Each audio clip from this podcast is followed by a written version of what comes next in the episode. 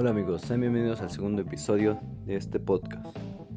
El tema de hoy será los procesos cognitivos involucrados en la producción y comprensión de textos en formatos impresos y electrónicos. La lectura es un proceso aprendido, no se nace con esta habilidad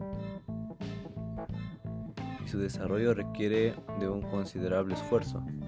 Los elementos que intervienen en el proceso de lectura son percepción, atención, concentración y memoria, para que el, cerebro descifre la escritura.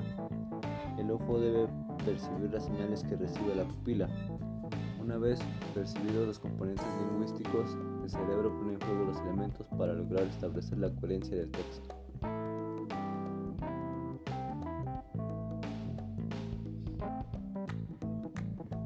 La comprensión lectora del texto digital puede ser más compleja que el del texto impreso principalmente por el uso del hipertexto.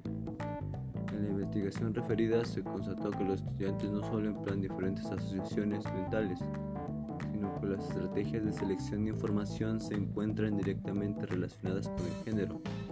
Los resultados señalan que existen diferencias en la comprensión lectora por las características del texto digital.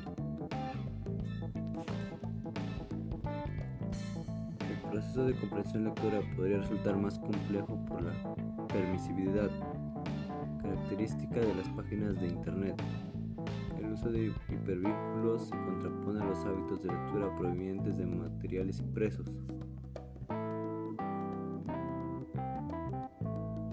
Al respecto, Feinhold señala que se deben reconocer cuáles son las características del uso de medios tecnológicos sobre la mente derivados de nuevas prácticas de lectura que ahora están inmersas en los procesos educativos.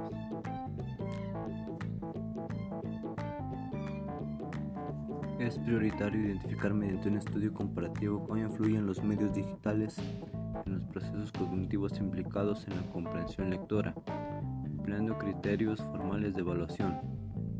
Los procesos cognitivos esenciales están basados en la percepción, la atención, la memorización necesarios en el aprendizaje y en la, comprensión. La comprensión lectora conlleva una construcción individual. La representación mental de un texto es un, constructo del lector, salida de las oraciones que lo componen y de sus conocimientos previos almacenados en la memoria. Según la teoría compresa de Van Dyke y Krings, existen diversos niveles de representación del texto. La formulación superficial, representación literal de palabras y oraciones fundamentada en la estructura gramatical.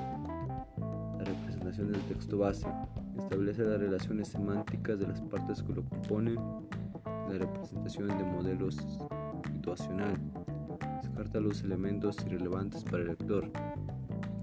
Aunque las tres representaciones mentales son indispensables aparte de la representación del texto base, se generan las estructuras que mantienen la coherencia local global del texto.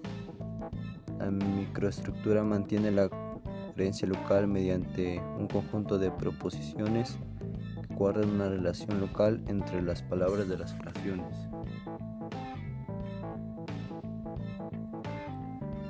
La macroestructura organiza el contenido global del texto. Contiene un conjunto de macroproposiciones relacionadas directamente con la semántica del texto de forma sintetizada vinculación de proposiciones entre micro y macroestructura se realiza mediante la aplicación de macroreglas. Las diferencias en la conversión lectora entre textos impresos y digital, bajo un análisis detallado de las categorías y variables, se encuentran en los procesos cognitivos, atención, concentración, macroestructura, superestructura y macroreglas. Disminuyen cuando la lectura se realiza en texto digital, con lo que se valida la hipótesis planteada al inicio de la investigación. La categoría con diferencias contundentes entre texto impreso y digital fue la atención en las tres variables evaluadas. De acuerdo con el sustento teórico de esta investigación, el uso de hipervínculos disminuye la comprensión ya que el lector emplea mayor atención dividida y alterna disminuyendo la sostenida. En el caso de la memoria se encontró una diferencia el 11% entre los grupos con calificaciones altas a favor del texto impreso, pero no ocurrió lo mismo con grupos de puntajes bajos, por lo que no se puede establecer una tendencia sobre las diferencias en este proceso cognitivo. Tuvieron resultados similares para la categoría microestructura, que resulta congruente ya que la memoria es indispensable en la generación de esta estructura.